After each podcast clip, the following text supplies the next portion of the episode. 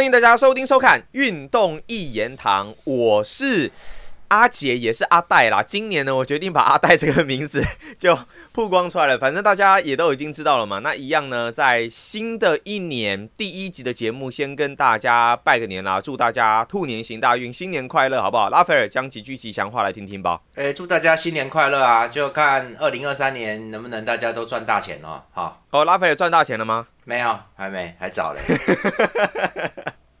好了，新的一年呢，我们一样继续要来关注足球的话题啦。当然，现在的英超呢是已经正式的开始全面开打了。那当然就是在世界杯结束之后嘛。上个礼拜所进行的比赛，应该是已经进行完第十八轮的一个赛事了。对于拉斐尔你来说，你上礼拜有没有觉得哪一场比赛是你觉得算是最好看？你觉得让你最记忆犹新的？哦，有有有，这个我们就来讲一下，应该大家都有看呐。那个布莱顿对阿森纳这一场，我觉得最棒，很好看哦。有这场比赛有，我觉得这场比赛很精彩。对，因为这场比赛进了六球，大家互攻，而且其实它不是，我觉得它不是属于说防守很烂呐，还是怎么样，它不是那那种比赛，它是两边都有优点，而且两边的优点是一样的，还在对攻，就是两边。两队都在打两翼的进攻啦，然后两翼都蛮锐利，然后两边的两翼防守都有点空啦，所以其实是很精彩的。有点空哦。对啊，而但是主要会进球，其实是打得好，而不是说防守有多差。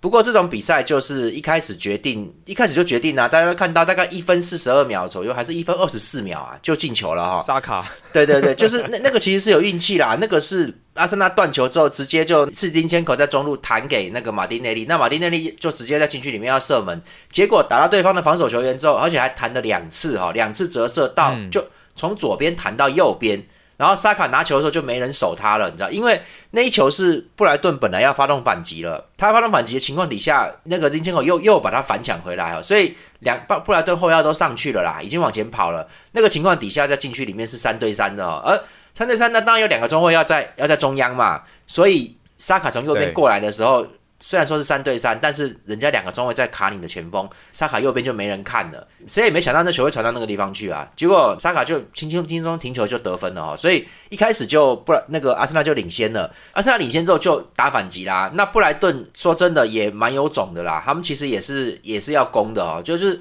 因为你就落后了哈，其实他们并不想要慢慢耗着，因为他们大概怕被阿森纳打控制，被控制住不好，所以他们就要。把阿森纳压倒，就全部压出来了，马上就变成对攻战，就一直对打，一直对打。其实，而且布莱顿打的蛮好看的，这样真的好看呢。对，好看。而且他们其实也没有，虽然说后来掉了不少球，可是其实他们在上半场中前段的时候都打的很 OK，没问题哦。就是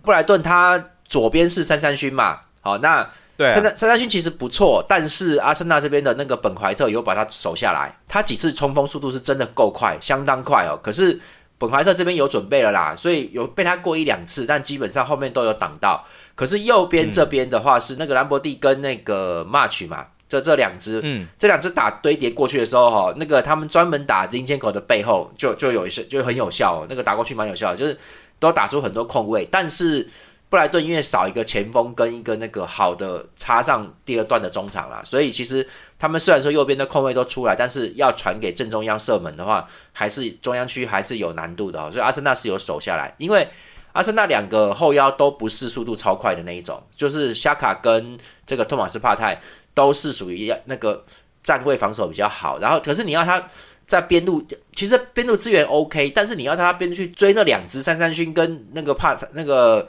兰博特兰博特太他们那个太那个了，他们追不到，难度有点高，对不对？对，所以他们就守好中路，不要让不要让后面一波的再冲上来就好了，就就演变成两边边路，那然后他们打就打反击嘛，那边反击这边沙卡就 OK 啊，状态状状态就很 OK 啊，又攻又守的，然后左边马丁内利就很力。他就是世界杯回来之后，看起来也没有什么跑道了，哈，就是因为他在世界杯是替补啊，他也没有什么疲劳疲劳的，就很他好力哦，所以就一直攻一直攻，所以这个这个情况底下，因为布莱顿在进攻里面其实很辛苦，是那个 Lampert 啊，他他是左那个右后卫，那就他就是你们都看到他就是那个就是一个黑人矮矮的那个啦，然后他就是一直往前压，一直往前压，然后。他他冲到前面去要要又要冲回来跑来跑去的，他后面一定会丢位置，因为不可能那么准的。那马丁内利就其实只有一百六十三公分呢，对，就很明显，就看到最场上最矮那个就他，就觉得这可是他蛮猛的哈，他其实就是很敢冲哈。那这个可是不管你再跑再快，你回来你这样子，你还是会掉一点位置。所以马丁内利就有空间哦，他就有空间可以每次都能够到那边，就快要面对后腰跟中后卫，就就已经进去了。所以那个进攻很。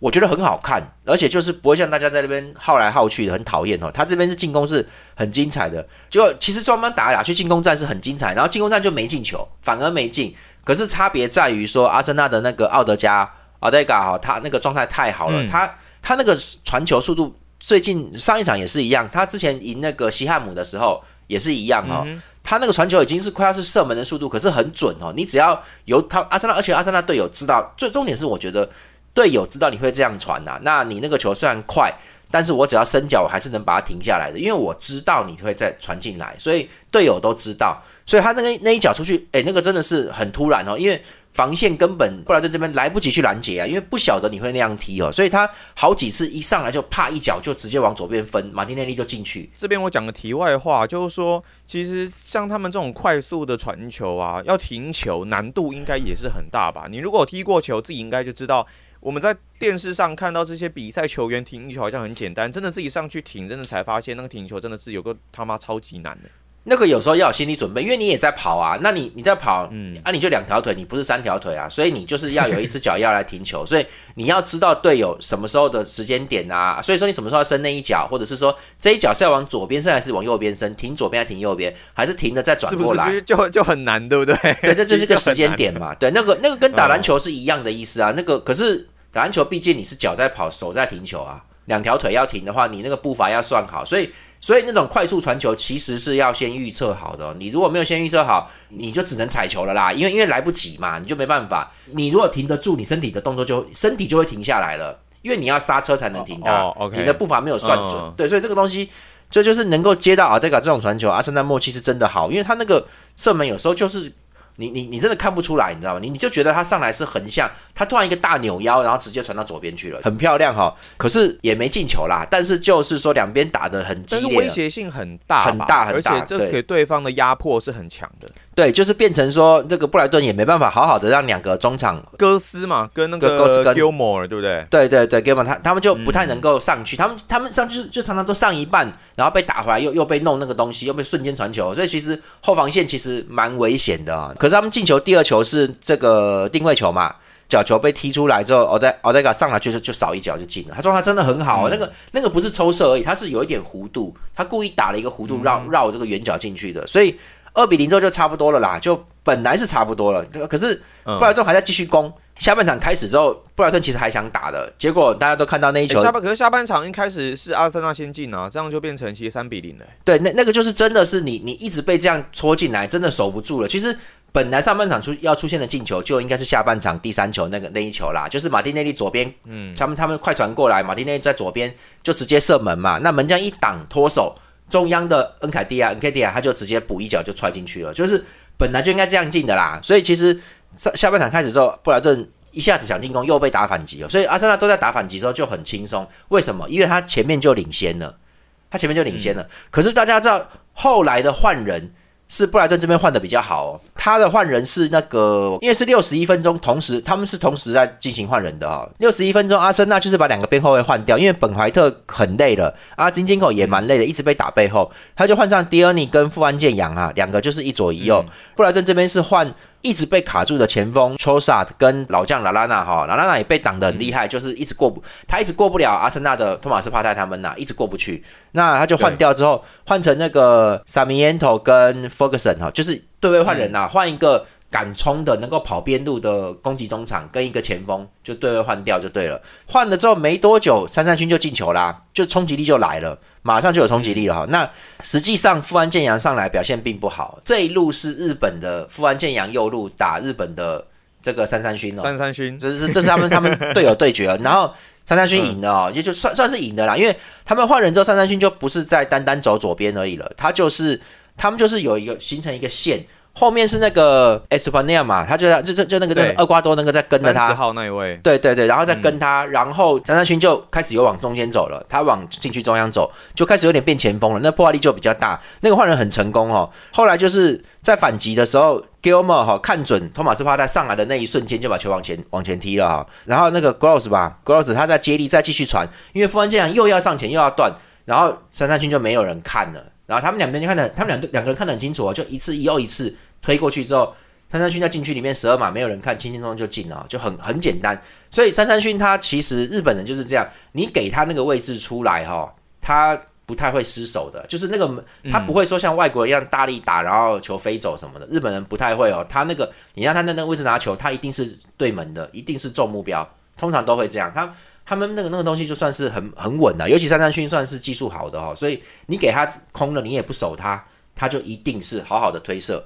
所以这个追回一球之后，布莱顿想继续打，结果这个阿森纳又又又那个了嘛。又打反击啊！马丁内利又进了，对啊，对，哎，那个奥塞考那球很恶心哦，你们就看嘛，他本来是在这个要反击的时候，在自自家半场靠右边，突然一个快速移到左边，然后球过来，他一脚就往前踹哦，马丁内利已经加速了，根本挡不住，就杀到底，就直接得分了，很快。嗯，他那球是全力踢出去的，他其实没有，对他，但是他他那个哦，他那个力道，他把握跟角度很精准。他不是看的，然后一个姿势摆好，他其实是冲过去，然后赶快再放一脚，你知道吗？可是还能放那么准呢？他状况是真的好。阿森纳现在就在打。我觉得这跟他们的他们的默契也是有蛮大的关系吧，彼此都知道自己大概是什么位置啊。对啊，布莱顿从头到尾就是一个问题，就是啊，因为他一开始就落后，所以他必须要压上前。这个第四球也一样，他的中后卫都已经站到中线，就是已经越位线只剩下中线而已了啦，就几乎都是没有越位，后面没有在做越位了。那那这个马丁内利他们那个速度，他们前面几支，还有就是马丁内利、沙卡跟 N K T 啊，现在他们三支哈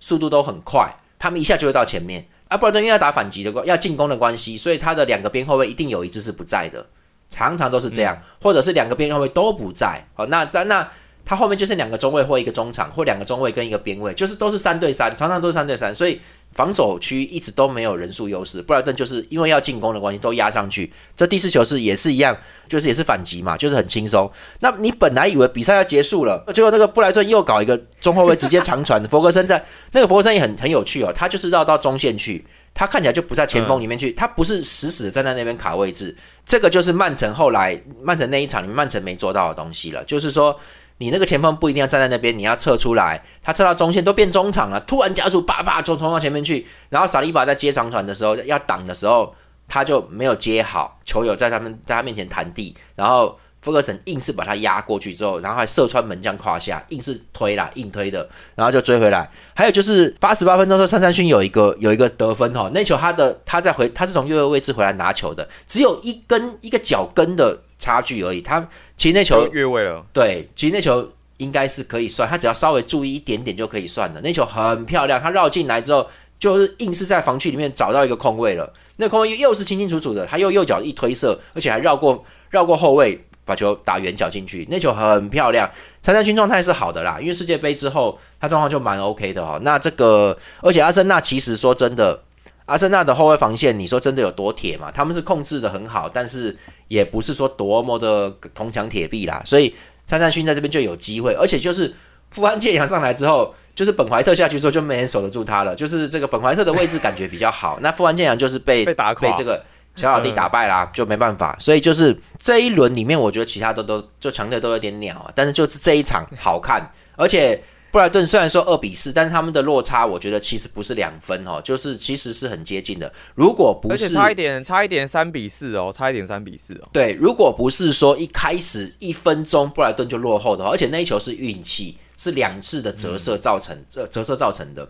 所以如果不是一开始就落后的话，两边平这个零比零平的话，这个东西会打很久，会会很激烈，而且。那个一分掉，布莱顿对你有追分能力啊！你们看到他是有办法，他有办法压着阿森纳，有点、有点、有点快受不了了。所以其实这场比赛是很好看的，就这个、这个是难得一见哈。不然以现在大家都这样说，打的袅袅的，在那边控啊、传啊，又不敢攻啊，哈。这个阿森纳这一、这一、这一场哈，真的，因为刚好啦，布莱顿也是边路很利的球队，才能够打这种比赛。这、这个这一轮我蛮意外的，我蛮意外的可以这样打的，很精彩哦。所以大家。有重播就看重播，这场应该要看才对。其实我原本对于三三勋我真的原本不熟了，那世界杯对他有比较多了解。原本想说他体能状态是不是就只能打替补，但这场比赛他倒也是打满全场，应该也是没有什么太大问题。他速度很快，我觉得他速度真的是够快。然后我觉得其他方面，我觉得传球 OK 嘛。那射速，你看他他射速其实是好的，是蛮好的。那你你就是给他一个空间出来哈。那当当然啦，如果本怀特一直在位置上面，而且本怀特没有累的话。三三军今天也过不去啦，他过不？他的进球都是本怀特下去之后才进的。那可是 你就是你给他那个空间出来，说真的，日本人对日本人的时候，就富安健洋说真的，你那你就看得出来嘛，富安健洋没有本怀特凶啊。他没有本怀特，嗯本怀特比较凶悍，所以就是你看，你如果稍微弱一点，三三勋就会就会有机会可以可以那个，就是你给日本人空间，他的这个这个空间，他绕出来就有一个，他就能绕出那一条线，对着球门，他就能射门，他就能或者是能传，他就能干这个。所以其实你给他资源够，他就能，而且后面那个那个 Estopinian，他他其实就 OK 嘛，他其实一直给一直传，一直给他资源，给他他们他们还有中路 Gilmore 也在给他资源的，这个资源够的时候，三三勋一移到中路，他基本上他的射速比前锋好啦，就是他射速其实相当相当精的、哦，那个日本人的技术都是没问题的啦。能不能打强队，我觉得你还要看。但这一场对着阿森纳的话，三三勋的表现是是我觉得是相当好的，几乎是我觉得很接近全队最好，还有就算算是很很前面很抢眼的一个选手啦。这场比赛啊，在阿森纳获胜之后，他们的战绩已经是来到是四胜一和一败，那积分呢是已经来到四十三分。对于哦，在这场阿森纳跟布莱顿比赛之前和局的曼城跟埃弗顿的这场比赛来说，曼城没有办法来拿下这场对埃弗顿的胜利。对于他们跟阿森纳之间的差距，绝对是一大劣势哦。因为呢，曼城在这场比赛和局之后，变成了十一胜三和两败，那积分呢三十六分，落后来到了七分了。虽然现在才在球季的中段啦，但是七分的一个积分落差，拉斐尔这是不是还是有有有蛮大的一段差距？我们干脆先来，我们干脆就来讲一下，就是曼城对于埃弗顿这场比赛，曼城先进球，我原本以为。他们应该可以稳稳的拿下这场比赛胜利，但没有想到最后是和局收场。哦，对啊，这这场比赛其实蛮意外的、就是这个，我觉得曼城就是就是没有弄好啦，他没有打好，而且确实他意外的结果吧，对吧？他应该他应该是要全力来拿这一胜才对啊。对，可是大家都看到我的，我上一集讲过，就是他们在上一场比赛间隔两天而已啊、哦，就是太太短了。哦对了那个那个，我觉得这场比赛曼城明显是跑不动，后面就跑不动了，很快哦。那艾弗顿就是也是知道嘛，他就是来防守的，因为他打不赢你的啦，他就来死守的。那兰帕德这个调整我觉得蛮好的，就是他们就是那个我看那个大陆主播一直在说耶，对，就说打得很打得很猥琐，就没错啊，他们就是拼命守啊。那反正你进攻你也不会赢，那你就是把他守守死啊，让也许还有个机会。结果真的曼城就只攻了一球，所以最后被逮到机会哦。那那个机会其实说真的也有点勉强啊。就是其实埃弗顿整场比赛就两次射正而已，好像还是一次射正而已就搞进去了三。次三呃欸一次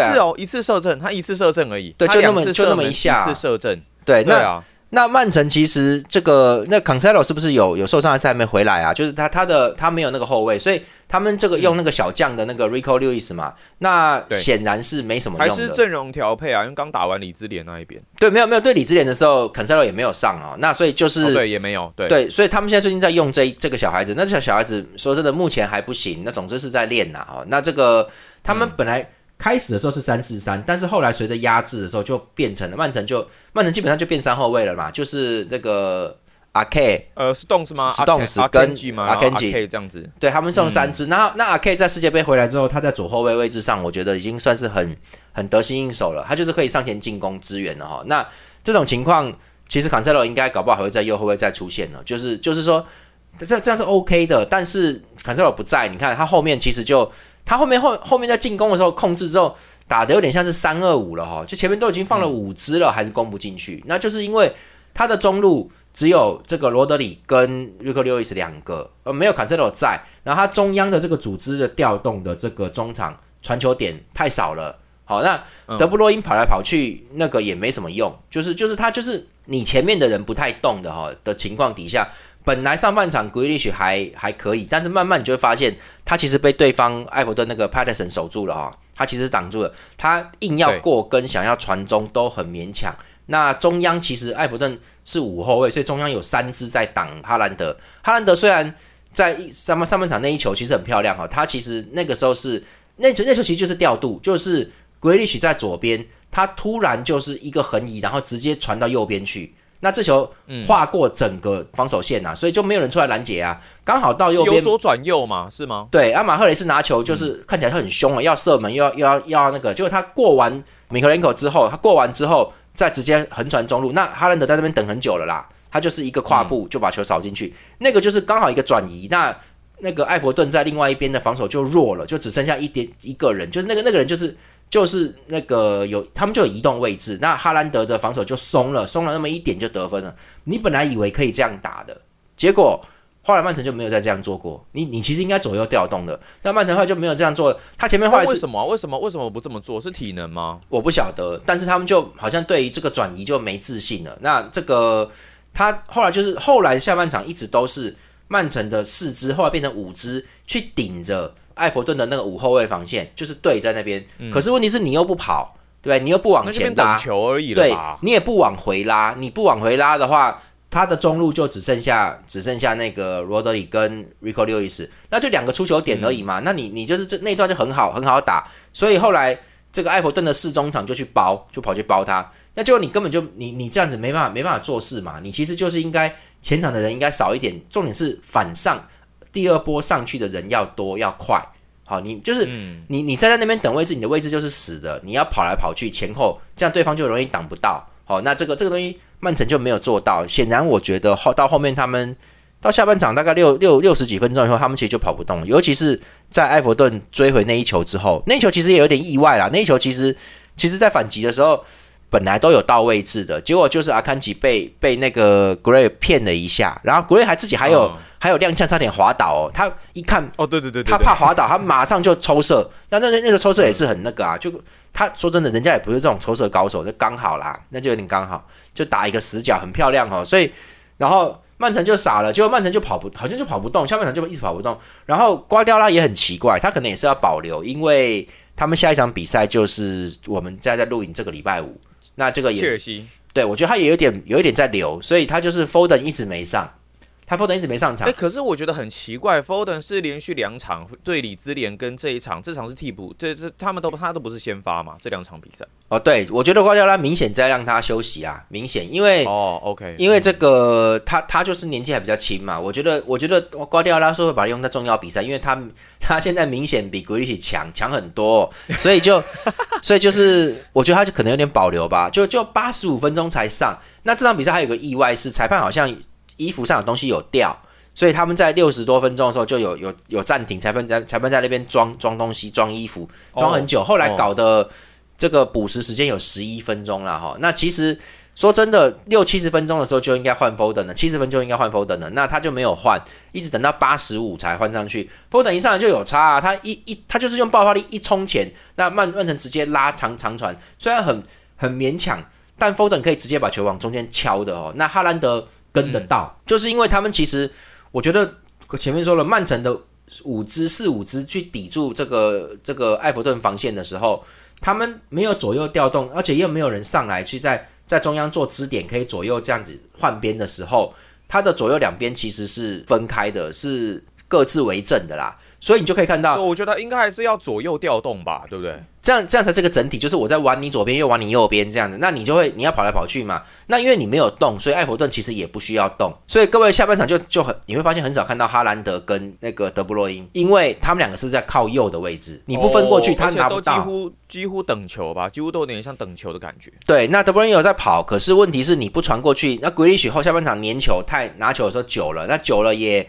你也传不出个东西啊，你也不横传，那你就中中路也没有人上来抵那个位置，所以就这个也包含了本拉多西欧吧比较跑边路，他如果在中间可以接的话，因可能他们也在乎埃弗顿的那个中央防区也是很密集啦。可是其实你如果硬传，你硬传去往前分的话，其实我觉得会比那个状况好。好，那就后来。佛登上来就是硬拉左边，硬是传中，那然后然后还有再扣回来这些动作，就马上给呃埃弗顿很大压力啊。其实如果他多上来十分钟，应该就就有机会可以再再度反超他们啦。所以其实就是对曼城这个是自己打不好，而且这个这个三二五就是你说真的，你不是在前面堆那么多人就有用的，你你要动起来。你要有你那个三二五是有点无心的吧？原本应该是想打三四三，但不知道为什么莫名其妙大家都是往前推往前推，然后加上又没有左右调动，变成让对方也很好知道你的进攻策略是什么。对你，你中央那个不行的话，其实就是不行。所以其实你如果要这样，如果要这样做，也不是说不可以。但是那个 Rico Lewis 小孩子太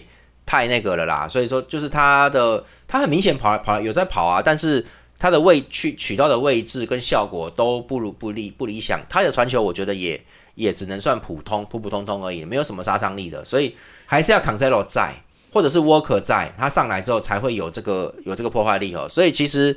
那这这场比赛用这个硬打，其实就艾伯顿准备好的时候。他们硬要全部都堆在后面防守，那你也没辙。那最后他们还给他们捡到一分走嘛？那这个就影响很大啊。曼城从跟阿森纳差五分变差七分。各位，现在才赛季还不到一半，要十九轮才是一半，现在还没有过半，勉强算是一半了哈。那那这个这个七分差距，接下来阿森纳也可能也要打很多次的这个强队，所以会不会掉分呢？我觉得当然会。现在各位，现在不是曼城不能赢球的问题哦，曼城有在赢，而且这个这个成绩是 OK，我觉得这这个成绩是 OK 的，没什么太大毛病的哦。那那你对埃弗顿没赢就没赢嘛？这个说真的也没有那么也没有那么严重。重点是阿森纳不肯掉分呐，阿森纳就是一直不肯掉分，是？对啊，你照理说你该累了吧？各位，阿森纳那个是很扯的哦，他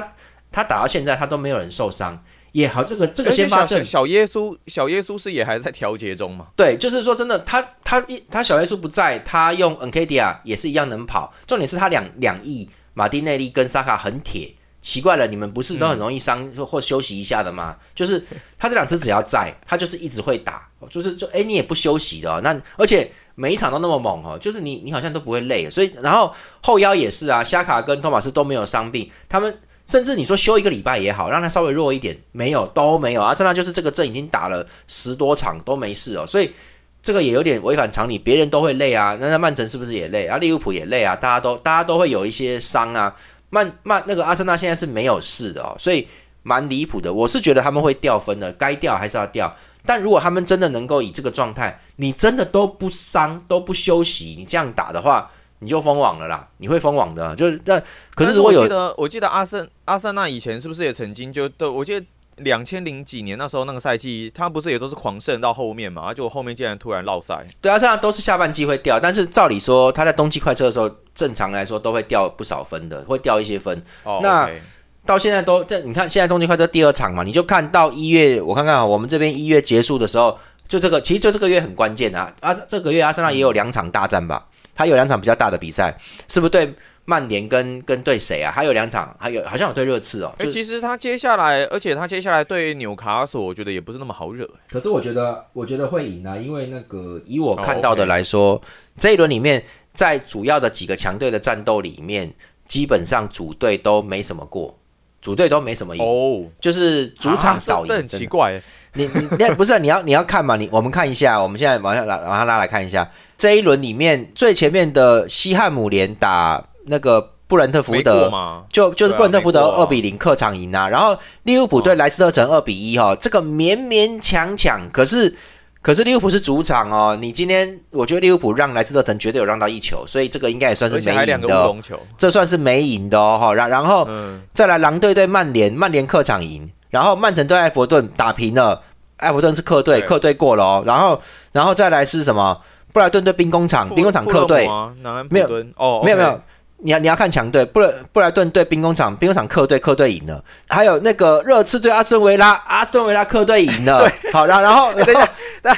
大贝，等一下，那个有球迷想要请你骂一下热刺啦，你可以骂一下他们吗？没有没有，各位这个我就不讲了，因为这热刺这两场比赛我都没什么没有看，那我昨天有看了一下热刺的对维拉的下半场。我不晓得我们在打什么，但很意外。算了啦，算了，我怎么会这样？我在这总是有状态问题，就是这个再再观察一下，因为我现在真的没时间看热刺的比赛，因为前面这边都 都不错，太多场了，真的太多场了。然后各位，昨天是这一轮是到了最后的最后的一场，诺丁汉森林对切尔西，就是昨天晚上我们录影的昨天晚上，好打打平哎，打平就是组队过了，因为切尔西克强队一定会让的，所以就组队就过球了啊，所以所以。这一轮里面，你如果是下组队下组队，像我用那种打 double 的玩法，你恐怕会要下很多很多钱才能够赢回来。好，就是最最后一最后一场，所以这个那我就说第十八轮如果是这样子的话，那么第十九轮我觉得第十九轮或第二十轮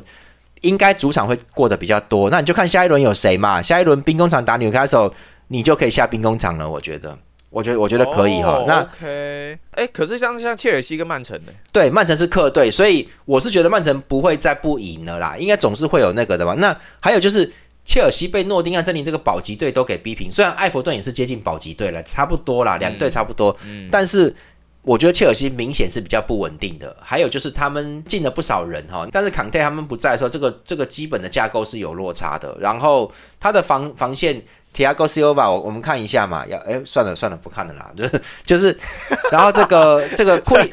库里巴利状态，对对对，库里巴利状态没有特别特别的强，Tiago Silva 也很老了，而且世界杯也打过，所以他们其实其实我觉得切尔西不是很稳的，这他他现在在第八名吧，好像是不是？对，第八名，他现在二十五分积分，他跟富勒姆是一样的，但富勒姆第七了。对对对，所以就是切尔西不稳哈，那曼城的相对情况当然是比较好的，所以。那你可以，你可以预期，我觉得曼城这一场就可以玩了，因为他前场没过嘛。像像这种强队通常都不会，我觉得要连续两场没有赢球是有难度的哈。那所以这一场哦，阿贝梅又是对强队，所以有人会下切尔西，所以曼城这一场应该让不到一球，让零点五什么的，你可以下曼城过啦。我觉得那。但主场的部分，就我觉得就是阿森纳对纽卡索，应该就阿森纳会会赢啊。我觉得阿森纳没问题的。OK，对，所以这这个，而且像前面讲到阿森纳在一月份的大战，就像前面所说的嘛，包括了面对热刺，还有面对曼联，其实我觉得都还是蛮值得观察一下的。对啊，对啊，我觉得我觉得纽卡索照理说，我觉得照理说不太会是阿森纳对手，虽然他们第三名啊，但是我其实也没仔细看纽卡索的比赛，但是你可以。你可以看看呐，我觉得阿森纳现在真的算很强。阿森纳必须要等到他消耗的差不多八八九九之后，就是他们要累啊，他们现在就是一脸不累的样子，很麻烦。他们不会掉分，他们就是只要继续这样下去，他们就不会掉分。那他们如果，我觉得这种情况，在我们过往的经验来说，通常都是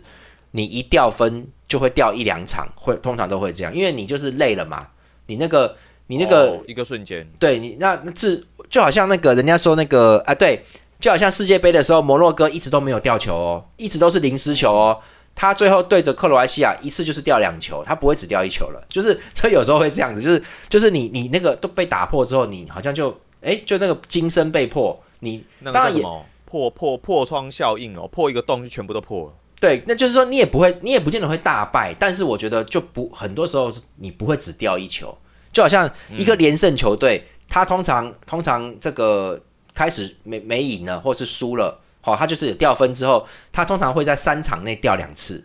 通常都会这样，就是因为你累了，一下子有点泄气那个感觉，因为本来要保持不败啊，保持那个状态，要一直往前，要一直保持赢球，那个气势很高昂的。你如果说一下掉了，大家就会有一点，好像就是奇怪，就有点那个状况，就有点说啊，我们我们就就是我我们好像是不是也不是那么那么强啊，那个信心有点下降，所以阿森纳是要等到这个时候情况才会掉分的，所以。唯一能够造成这个状况的话，只有强队连续对战才有机会。那你就看纽卡手有没有机会让阿根阿森纳累。但是这一场里面，阿森纳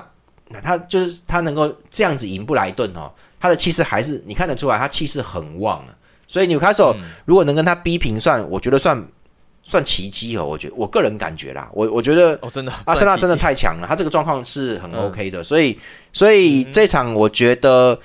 我我我其实是如果要我赌钱，我绝对不会玩这一场。这场我觉得有风险，反而曼城打切尔西比较好。纽卡索吗？